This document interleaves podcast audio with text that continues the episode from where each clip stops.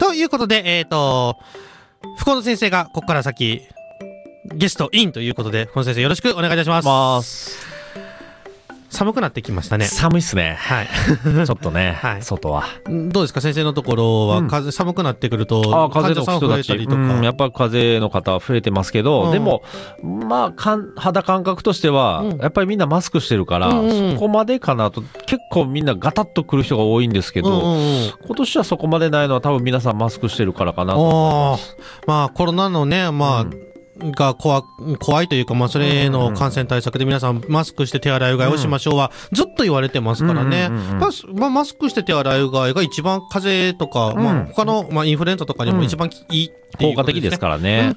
やっぱですね。じゃあもう、基本に帰って。基本に変えてですね。で、これから、まあ、あの、ニュースとかでも結構みんな出してますけれども、な出てますけれども、うんまあ、寒くなってくると、うん。コロナウイルス、コロナうんウイルスも少しまた元気になってくるう、そうですね。まあこれも、まあ僕らから見ても確実に流行りますから、はい。あの、引き締めてですね、うん。まあ北海道みたいにならないように。そうですよね。うんまあ、あの冬場っていうのはやっぱ感染しやすいので、うんうんあの本当ちょっと一回クラスターができると、まあ、バババッと広がる可能性もあるということなので、うんまあ、まあ、今一度ですね、うん。飲み方は気をつけた方がいいかなと思います。そうですね。まあこれれから先、忘年会うんうんシーズンですけれども、うんうんまあ、やるなとは言えないですけどやるなということじゃないうん私も飲みたいから、うん。やるなとは言えないけど、まあちょっとやり方を考えましょうというところですね。うん。はい。あの、皆さん気をつけましょうねそう。基本に帰ってね。基本に立ち返ってはい。はい。ということで、今日も、あの、先生といろいろなお話をしてきてはいはい今日もちょ今日はですね、ちょっと、本当メンズヘルスに関する質問というのが届いております。ありがとうございますはい。で、これ、えっと、福本先生のうんツイッターを見てということなんですけれども、先生がまあ、数日、一週間ぐらい前かな、うんうんうんのツイートで、うんあの、火星方形という言葉が昔はあったけど、うんうんうん変なこと、それは別に悪いことじゃないんだぞっていうことをつぶやいてくださってた。はいはいはい。それを見て、うん。すごい衝撃を受けたと。あら、本当ですか？多分この方、私と同年代だと思うんですけど、うん。うん私たちが中学生、高校生ぐらいの時って、まあ、俗に言うエロ本の後ろに、うん。あの、まあ、向けないといけないことが書いてあったわけですよ。今でも書いてますしね。あ本当ですか？そうなんですね。今でも週刊誌にあるんですよね。かので、それは良くないことだと、しかもうんうん。まあ、あの、もうこれは正しいかどうかわかんないですけど、うん。まあ、包茎になってると、うんうんうん。まあ、皮が向けないと中に病気、あの、中にこういろんなものが溜まって病気になりやすいとかいうのを聞いてたんですけども、うんうんうん。これは特にそういうことはないということでよろしいんですか？ね。もう全くのデタラメですよね。そうなんですね。これは本当僕らの洗脳されてるんですよ。おーとある、まあ、美容外科とかにですね、はいはいもうああいう広告を出すところが、うんあれが性の情報発信源みたいになってて、はいはい。結局は火星方形って、これすごく面白いことに、うん。英訳がないんですよ。英語の訳が。おうほ火星方形っていう英語ないんですう。よ。ないんですね。ってどうことは論文に書けないってことですね。そうそうそうそうそうそうう。んなんか僕らが海外の人たちと、うんまあ議論するときに、火星方形という言葉を英語にできないので、うん。すごく苦労するんです。おうおうほうほうほうほうほうで。方形っていう言葉はあるんです。フうんィモシスっていう言葉がですね。はいなので、あの、そういうのは、あの、ちゃんとした病気、うんで新生方形っていうのはですね、コンプリートフィモシスっていう病気なんですけれども、はいはい。まあ、火星方形ってう、ん。もう、当たり前の普通のことなんですよ。そうなんですね。そうなんです。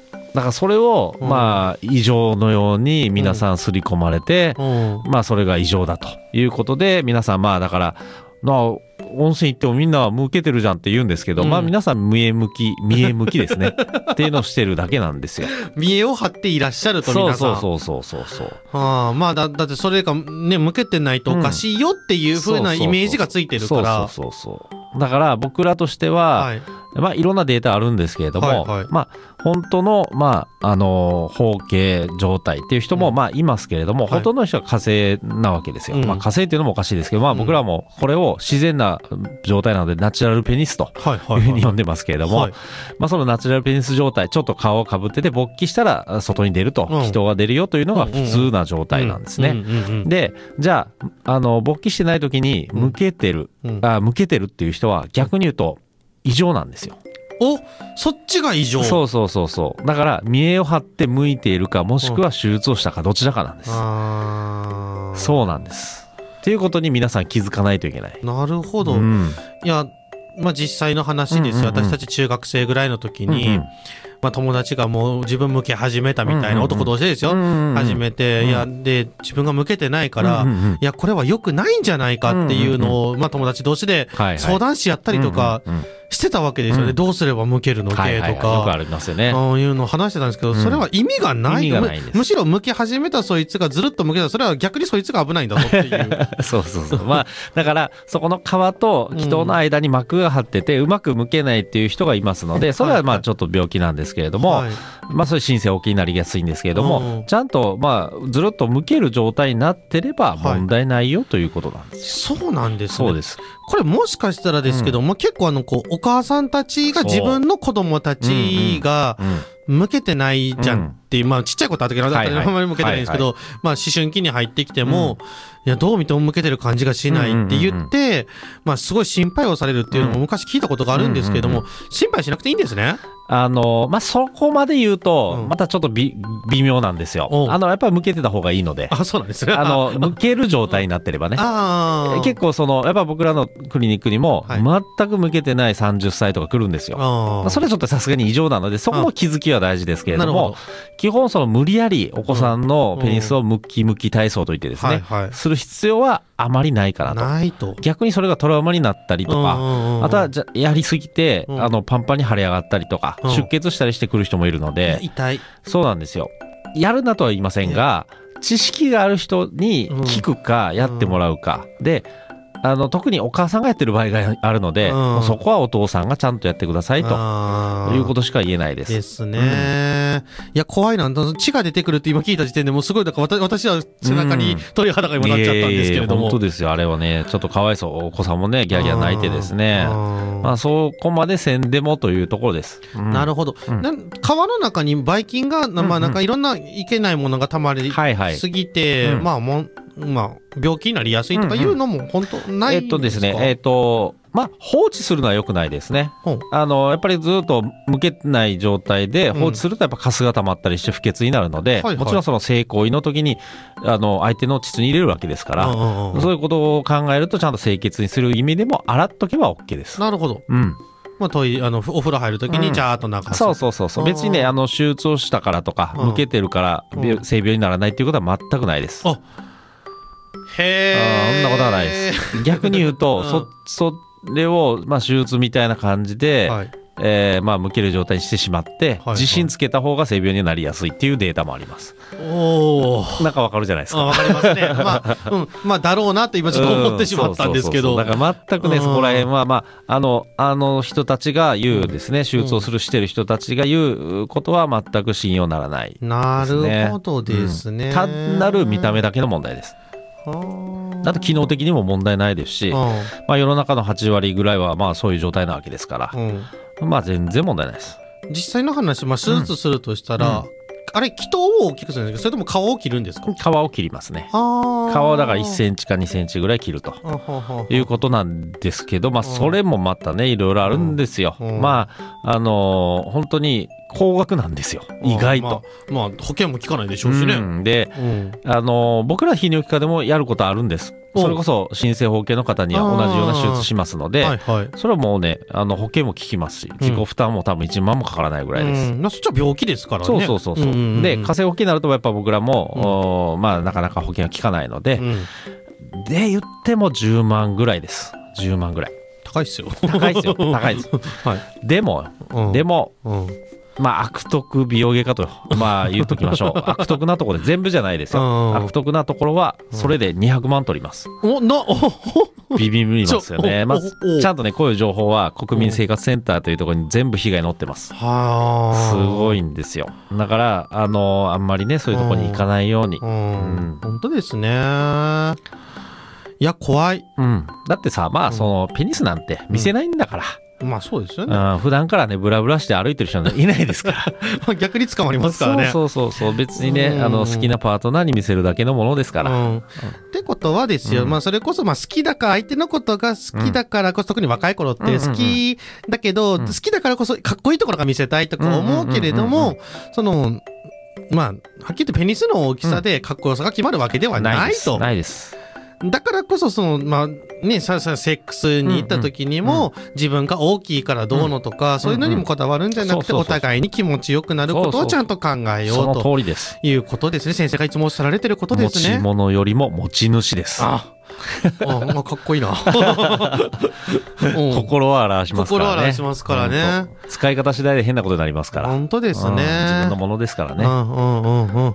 でもだったらもうだからもう中学生とか高校生だ特に大学生とかもですけど、うんうんまあそういうのでまあまし変なところに見栄をはらんでよかと、うんうん自分のあるがあるがまま自分をちゃんと好きになってそのあるがままの自分を好きになってくれる人を探すことが大事ですよってことですねそうそうそれでね、うまく使えないんだったら相談してほしいなと思います。あなるほど、うん。そういう時には福本先生のところに相談を。そうです。素晴らしいですね、そのじゃあ次のありがとうございます。次の質問なんですけど、はいはいはい。これちょっと私この質問来た時にすごい切なくなっちゃったんですけど、うんうん。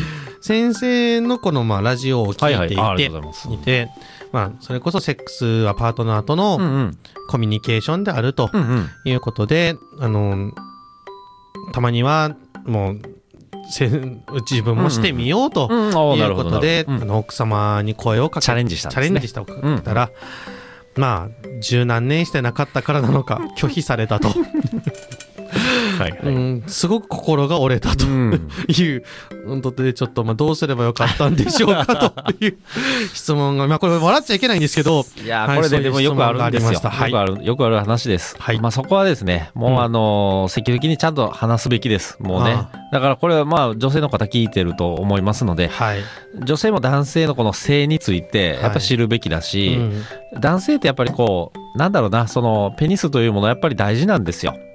だからやっぱりこう、朝勃起するだけでもすごごく元気になるんですよ。あ嬉しいわけですね、そういうものなんです。うん。うん。まうん。あ、僕も、あの、まだ40歳ですので、はい。そんな深いところもわかわかりませんけれども、はいあの、確実に僕のところに来る、まあ、その、まあ、性欲が過多な、ね、多感な人たちが来ますけれども、はい。皆さん言いますもん、やっぱりね、朝立ちあるだけで違うんだと。で、これがね、あの、うんやっぱりこう、排泄物だと。排泄するための道具として、あるだけじゃなくて、やっぱ何かしらのその、まあ、勃起というものがあるというのはすごく大事で、うん。まあ、それはやっぱりちゃんと満たせる環境にあるとうん。いうところはすごくいいことだと。いいことだと、うん。うんだからまあ男ってね、生涯現役って、まあ、あの、アホみたいなことをねう、ん。週刊誌ネタでよく言いますけれども、はい。まあそれに本当にこだわる人多いんですよ。なあ。多い。だからまあそこはね、もうはいはいはいはいって言うんじゃなくて、うん。うん、まああの、少しでも愛があるんだったら、まあたまにはよかよと。どげんねっつってうん。いうようなちょっと一言とかうん。あげてあげると、まあいいのかなと思います。うん。今の先生のでもそこに愛があるんだったらね私すごいちょっと引っかかってしまったんですけど。もうね、だから、うん。そこでね、あの、愛がない形もいっぱい僕も見てますから。うん。だからね、もうあんたもうそ、そげんすんだったらもう袖でやり散らかしてけとかね、はいうような家庭もあるわけですよ。ああーなるほどですね。私はもうよかからっつって。うん。まあそれはそれで別にその環境が、あの、いいんだったら別にそれは答えですし。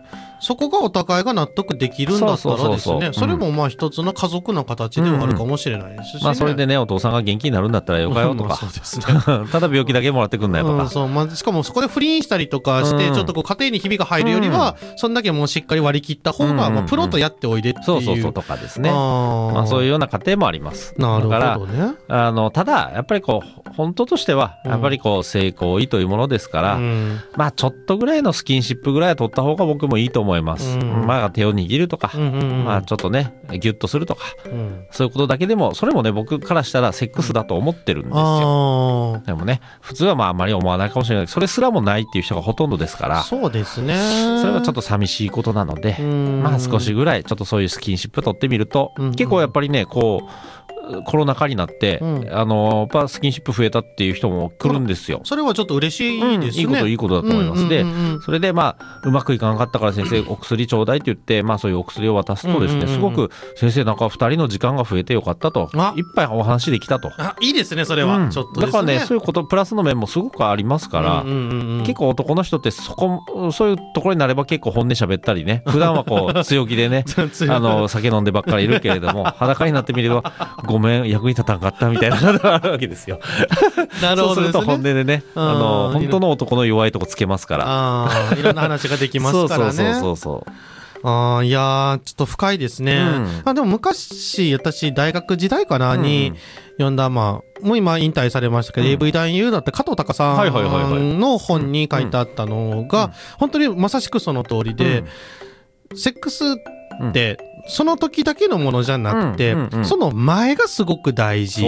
で、だから、自分がしたいなと思うんだったら、まず相手の手を握りなさいとか、うんうんうんうん。あの、相手とそういうことができる空気を作るのも誘う側の方がすべきことだよっていうのが本に書いてあったわけですよ。これはちょっとでも、まあ、まあ、AV 大優ってまあ百戦錬磨みたいな感じのイメージがあった、加藤隆さんがそういうふうに書かれてるっていうのがすごいなとそう思って。なんですよ。あの本はね、そういうこと書いてるんです。実はあの本、非義伝授ですけども、あれはそういうテクニックのことじゃなくて、その結構メンタル的なことがね、ほとんど書いてるので、うんまああれ面白いですよね。すごいですよね。うんいや、で、その空気を作って、うん相手が、まあその、女性にとっうん。て、特にまあ、自分、加藤隆さんみたいなお仕事でされる方ってうんうんうん。全く知らない人とするわけなんだけうんうんど、その時でもやっぱり相手が自分のことをかっこいいと思ってくれるような相手と、あ、この人とだったら抱かれてもいいなと思うような空気を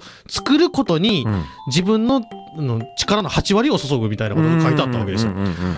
これってすごいなと思って。うん。ですよ。だからまあ、あの、やっぱりまあこれ動物とかにも同じところで求愛活動ですよ。なるほど。その辺からいくとですね、まあ、あうの、ちょっとまあ動物の話になりますけど、まあ鳥とかって、うんまあ、特にメスに対して PR をす、うんオスがするとき、これ全ての決定権メスにあるので、するとき、すっごい自分の体の羽の色を変えたりとか、うんもうできるだけ綺麗な声で鳴いたりとかして、オスってめっちゃ一生懸命なんですよね。よね。で一生懸命な時に、うん。そのよ一生懸命な様子を見て、あ、この人だったらいいなとメスが思って初めてそこで交尾が起こるわけなので、動物界では結構それをやってるわあ当た。り前なことですよね。だからうん結構そういうのがちゃんとできてるのはイタリア人なんですよ。お、そうじゃないですか。なるほどなんかよく、なんか雰囲気わかるじゃないですか。うんわかりました今そのために朝からずっと準備するわけですよ。うん。だからまあそういうイタリア人ってナンパみたいな感じでうんエロいよねみたいな、いうようなイメージ持つかもしれないけど、うんまあ当然なことで。ですね。で意外とそういうところで、まあ、うん結構ね、女性たちもキュンとしたりするわけですから、まあそういうのがあったらいいのかなと思います。そうですね。からまあ、まあ、この方、まあ、ご相談された方、まあ、ご質問が来た方は、多分、焦りすぎちゃったのかもしれない。そう、だから急にこう、グッと入っちゃうと、そうなるから、小出しにしていかないとですね。ですね。まあ、うんちょっとまあ、後ろからギュッとしてみたりとか、まあ、手握ってみたりとか、の、まあ、今日はうちがご飯作るから、美味しいもん買ってきたよとか、そうそうでもいいかもしれないですね。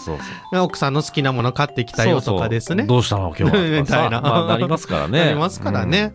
そういうのも大事かもしれないうん。ですね。まあでもこういうことをしていけば、うん。日頃のコミュニケーションって多分すごく取りやすくなってくるので、まあまあ先ほどの先生の話じゃないですけど、うん。まあ夫婦仲ももちろん良くなっていくし、っていうところですね。うん。結構まああまりこういうことって語られることがないので、こう飛び越えてしまってそしかも、まあ、メメディアで語るときはもうその手前の手前で終わっちゃうみたいな、結局そういうのはあるわけじゃないですか、あまあ、よくね恋愛ドラマとかもねあ、うんうん結局はその恋愛した後にそういうところが本当はあるわけじゃないですか。本当はですね。うんでもそこ隠しすぎてわけわかんなくなってるけうんうんうんうんどでもそういうことがすごく大事なんですよ本当はね。うんうんうんうんいやー、こうすごくなんかいい質問でしたね。うん、だから男もね頑張りましょうという頑張りましょうというとこですよね。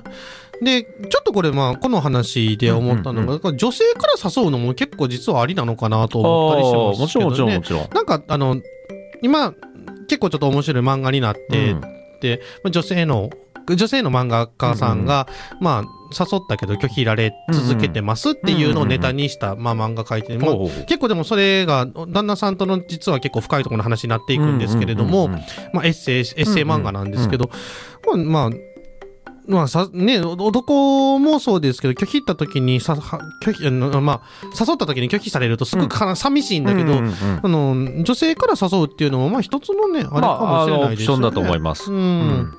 だから男性って結構やっぱりそういうのを求めてる人がまあ多いと思うので、うんうんうんもしそこであの拒否するんだったら、んもしかしたら何か悩んでるかもしれない。そうですね。あ、うんその、まあ、あの、エッセイ漫画は実はそうだよっていう話でした。でうちもね、結構そういうのって多いんですよ。パートナーが電話してきて、うん。旦那がおかしいから見てくれっていおう。う結構多いんですよ。奥さんが電話してきてだからうん男の人はもう恥ずかしいからもうよかよかって言ってるんだけどうん。もう奥さんがどうしてもなんか見てほしいと。うん。そういうのがあってほしいからっていうのもねあります、なるほど。いやこれは大事ですね、うん、大事ですお互いにまあだからこういうことがあるときに特にまあいつまでもいつまでもまあ最初はちょっと拒否されたとしてもうんうん。1ヶ月続けてそういうのがないとうちの旦那具合が悪いんじゃないけって思うことも大事ですもんね。うん。ですよ。結構そういうのはあるんですよ。すごいな。でただね逆はないんですよ、ない。だから男性がうん。女性のこと心配してうん。一緒に病院行くとかあんまりないんですよね、ああそういえばそう。そうそう特に今の中高年以上の人たちですね、今若い人たち結構そういうところに時間割く人も増えてきてますけど、あんまそういうのはね見られないなと思うので、なるほど。まあ、関係性がやっぱ希薄化してるのかなというのはちょっと思いますね。ちょっと深いな。やっぱね、まあ、そういうところはお互い、うん。まあ、そういうあのちゃんと心配し合ってね、うん。いいのかなと、うん。まあ、もちろんその体の病気とかだったら、うん。結構よくあるんですよ、うんまあなんか風邪ひいたから一緒に行こうとうか、んうん。まだよくあるんだけどその性の話になるとまあ、うん。絶対ないですね。なるほどですね。うん。まあ、ついねあの男性が女性についていってあげてもいいのになと思いますけどね。よくあります。いやーどうしました先生？あの、うんうんここで、うんうん。いつもの教えてメンズヘルスのコーナーうんにうんうん。行ったら、うんうん。もう終わりの時間なんですよ。のでちょっと今週分は来週に回して、はいあのこのまま話し続けていいですかね？と思います。はい、えー最後の曲の、まあ、先生からのリクエストのうん。曲のところまでちょっと話し続けましょうそうか。でしょ。え、えっと、いいですか？あ、あ今の、あ、うんミキサーさんの OK も取れましたので、じゃあ、それでいきましょう。結構深いところにねそうそうそう、深いところの話でしたね。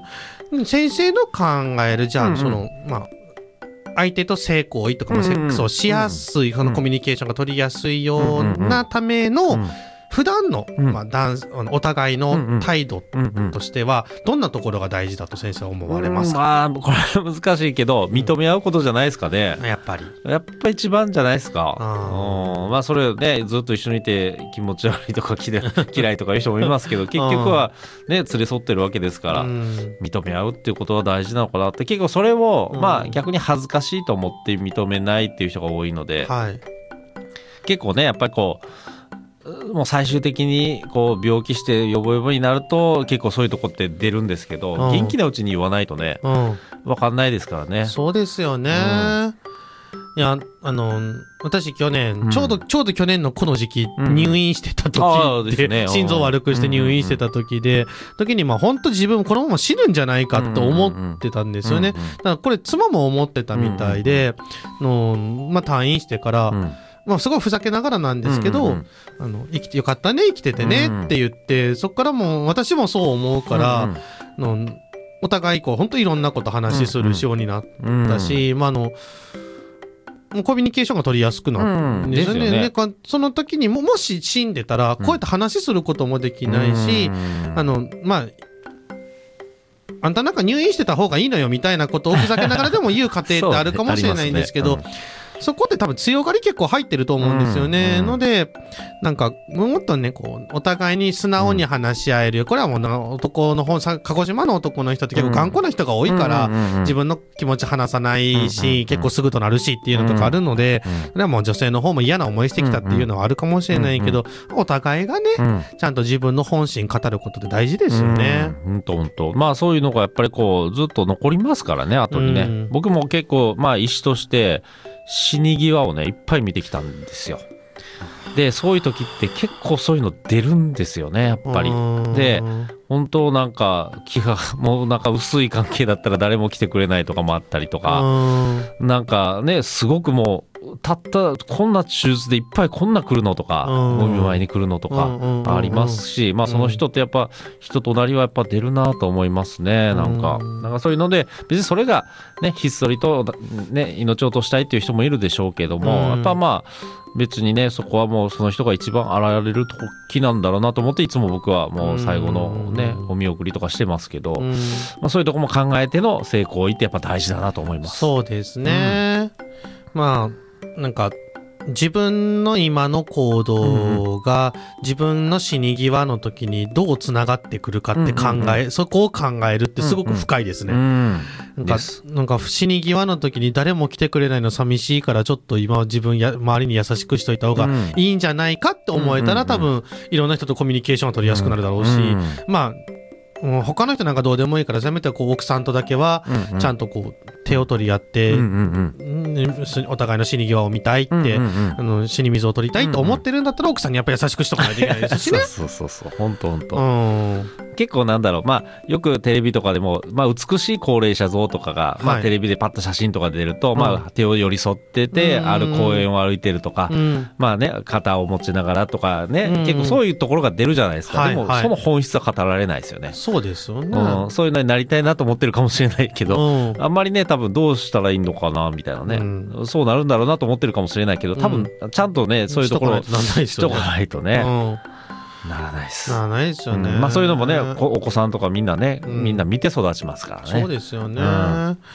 あでも亭主関白って言われてた時代はまあマシうんうん。なくて、しかもこの亭主関白とか、うん。あとあの昔のそれこそ江戸時代とかの、うんうんうん。まあ女性は男性を立てるものっていうの、うんうんうんこれって外向きの話であって、お家の中では、うん。